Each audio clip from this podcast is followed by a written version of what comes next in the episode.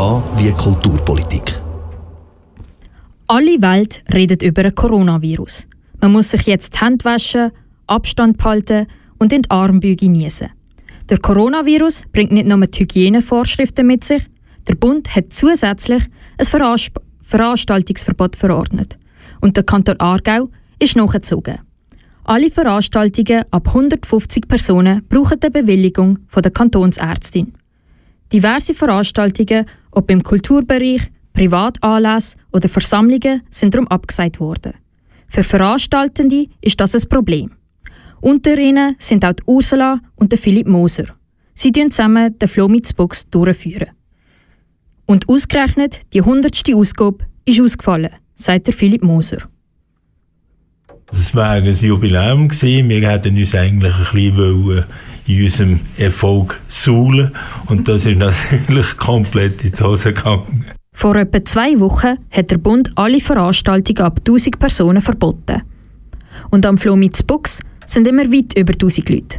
Das ist das erste Mal, wo der Flomi ins Wasser geht, sagt Ursula Moser. Wir haben auch in diesen zwölf Jahren noch gar nie einen Ausfall gehabt, oder? Ist, ja, noch nie so etwas passiert. Mit so einem außergewöhnlichen Verbot rechnet niemand.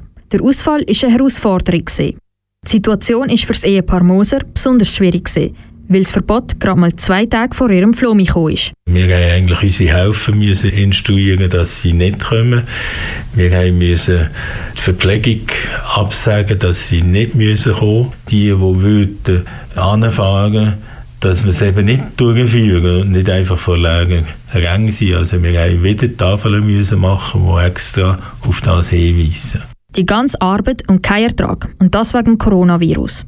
Was geschehen wird, wenn das Veranstaltungsverbot bis nächsten Monat nicht aufgehoben wird, sagt der Organisator Philipp Moser. Schon der 1. März hat uns relativ viel gekostet. Das heisst, wir haben allen Ausstellern die Grundkosten zurückgezahlt oder es verschoben auf einen anderen Markt. Wenn das noch einmal passiert, wird es dann schon langsam kritisch. Also wir haben schon im Moment noch einen breiten Rücken, aber noch einmal äh, könnte es dann langsam schon ans Leben gehen. Nicht nur die Organisierenden leiden finanziell, auch die Ausstellenden machen Verlust. Der Flomi von Ursula und Philipp Moser hat nämlich bis zu 300 Stände.